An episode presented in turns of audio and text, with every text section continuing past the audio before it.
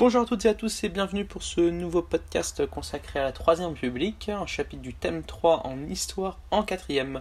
Je vous rappelle que de nombreux podcasts arrivent sur euh, la chaîne YouTube et la chaîne Twitch. Vous pouvez retrouver le programme en page d'accueil euh, du site www.histoiregéographie.net ainsi que de nombreux documents sur ce même site et des liens en description de la vidéo qui vous ramèneront vers les pages dédiées sur ce site internet. Alors après 1870 et la défaite des armées impériales de Napoléon III, la France connaît de nombreuses transformations politiques et sociales. Des événements, liés à la Commune de Paris, ont bouleversé la vie politique et provoqué des divisions profondes entre Français. À partir de 1875 et la mise en place de la Constitution de la Troisième République, la France entre dans une nouvelle période politique. L'installation au pouvoir des républicains à partir de 1879 entraîne une démocratisation de la société et une extension des libertés.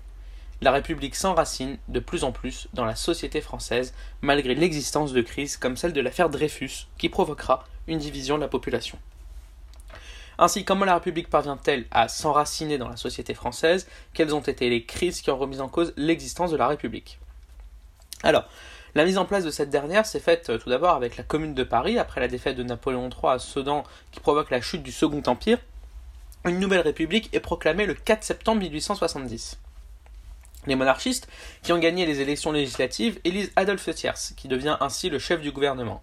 Il négocie ensuite avec les Allemands le traité de paix qui prévoit la perte de l'Alsace et de la Lorraine au profit de l'Allemagne.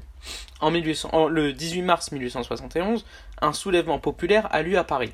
Les Parisiens sont mécontents du traité de paix et notamment du défilé militaire des Prussiens dans la capitale, qui a provoqué l'humiliation de la population. Imaginez bien à cette époque voir l'ennemi défiler dans la capitale de votre pays. Par ailleurs, l'Assemblée nouvellement élue qui s'était réfugiée à Bordeaux la quitte pour aller non pas à Paris mais à Versailles, la ville royale. Adolphe Thiers décide de rétablir les loyers dans la capitale qui avaient été gelés pendant la guerre et de ne plus payer la solde des gardes nationaux.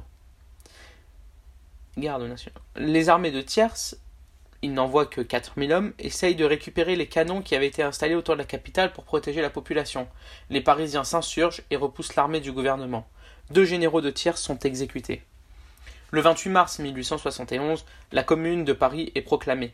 Ce mouvement révolutionnaire, inspiré des idées socialistes qui se répand également dans d'autres communes de France, comme Lyon et Marseille, la Commune met en place de mesures sociales, liberté d'association des travailleurs, etc. Toutefois, le pouvoir qui est à Versailles, les Versaillais, décide de réprimer fortement la Commune. Lors de la semaine sanglante du 21 au 28 mai 1871, le mouvement de la Commune est écrasé par des combats acharnés sur des centaines de barricades. Le bilan total de la semaine sanglante est évalué à près de 20 000 morts et 38 arrestations. 38 000 arrestations. Il y a l'installation de la République et l'extension des libertés démocratiques. Après l'épisode sanglant de, de, la Commune de Paris, les monarchistes renforcent leur pouvoir, mais ne parviennent toutefois pas à faire revenir un roi. Le comte de Chambord, qui pouvait devenir un nouveau roi, a refusé car il ne voulait pas arborer le drapeau tricolore qui symbolisait la Révolution. En 1875, une constitution fixe les institutions de la Troisième République. De 1875 à 1879, les républicains augmentent leur influence politique avec la participation active de Léon Gambetta. Ils gagnent les élections pour siéger à la Chambre des députés et deviennent majoritaires. En 1879, Jules Grévy, un républicain, devient président de la République. L'adoption de la Marseillaise comme hymne national et la diffusion de Marianne comme allégorie de la République vont se diffuser progressivement sur les territoires et s'imposer comme véritable symbole républicain.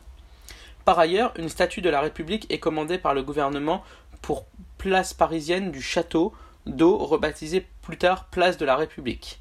La fête nationale est instituée le 14 juillet 1880 qui célèbre la prise de la Bastille.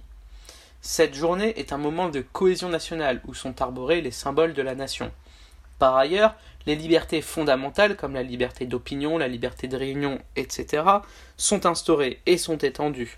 Les syndicats sont autorisés en 1884. Le développement de la presse, favorisé par la mise en place des rotatives, permet une meilleure diffusion de l'information et des idées républicaines. Les lois scolaires de Jules Ferry, 1881-1882, rendent l'école primaire obligatoire, gratuite et laïque de 6 à 13 ans. La culture de la République se diffuse par l'école qui enseigne les valeurs fondamentales de la nation française liberté, égalité et fraternité. qui seront ainsi inscrites sur le fronton des mairies. Les instituteurs, appelés les hussards de la République, apprennent aux écoliers à aimer la France, son histoire et son territoire, pour mieux la défendre en cas de guerre. De nombreuses statues célébrant la République sont construites dans les communes. Les symboles de la République se retrouvent dans beaucoup d'objets courants, affiches, monnaies, timbres, etc. Mais malheureusement, la Troisième République va aussi traverser de nombreuses crises. La première crise, 1886-1894. En 1886, le général Boulanger, ministre de la guerre, inquiète le gouvernement car il veut prendre sa revanche sur l'Allemagne. Il est renvoyé et va dès lors attirer à lui tous les mécontents et les opposants de la République. Il est d'ailleurs ensuite élu député de Paris. Le gouvernement se méfie du général Boulanger et de la menace qu'il fait peser sur la République. En 1889, le pouvoir menace de l'arrêter. Il fuit en Belgique et se suicide en 1891. Les tensions ont tendance à augmenter à partir de 1890. Le pouvoir républicain mène une répression violente contre les manifestations et les mouvements de grève. L'idéologie anarchiste, c'est-à-dire le refus de l'autorité, progresse et défend la pratique de la violence pour promouvoir l'affirmation des libertés individuelles en dehors de l'autorité institutionnelle. Le 9 décembre 1893, Auguste Vaillant, un anarchiste, lance une bombe dans la Chambre des députés. Le président Sadi Carnot est assassiné en juin 1894 par un, un anarchiste italien. La liberté de la presse est ensuite restreinte et des journaux anarchistes sont interdits. La deuxième crise, c'est bien sûr l'affaire Dreyfus. L'affaire Dreyfus va profondément et durablement fracturer la société française. Un capitaine français, Dreyfus, est accusé d'avoir trahi sa patrie au profit de l'Allemagne. Il est condamné en décembre 1894 à la déportation. De nombreux mouvements nationalistes et xénophobes se développent et les journaux antisémites s'en prennent violemment à Dreyfus et aux Juifs.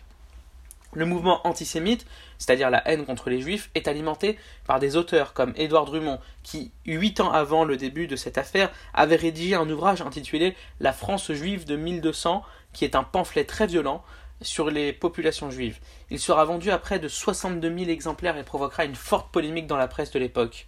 En 1898, un article célèbre d'Émile Zola, intitulé J'accuse, remet en cause la culpabilité de Dreyfus et montre l'existence d'une machination sur l'histoire euh, sur, le site Histoire par l'image, vous pouvez notamment accéder à de nombreuses informations sur l'article.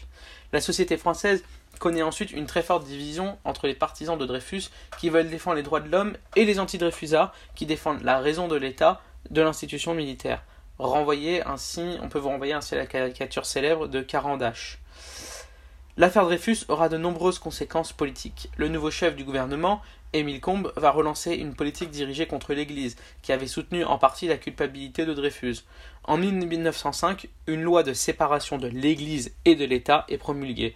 Une partie de la population catholique considère cette loi comme une persécution et s'oppose farouchement à son élaboration. Toutefois, cela n'empêchera pas le vote, le vote de la loi le 9 décembre 1905.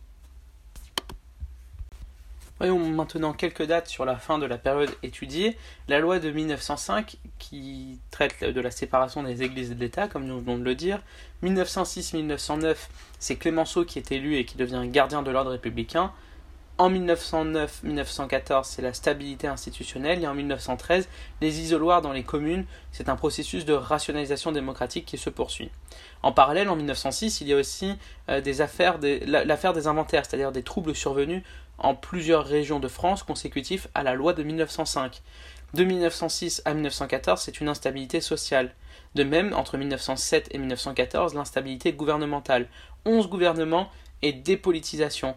Euh, c'est un fort taux d'abstention aux élections législatives de 1910. Un mora, euh, c'est Moracisme, euh, Ligue d'action française, entre, en 1905.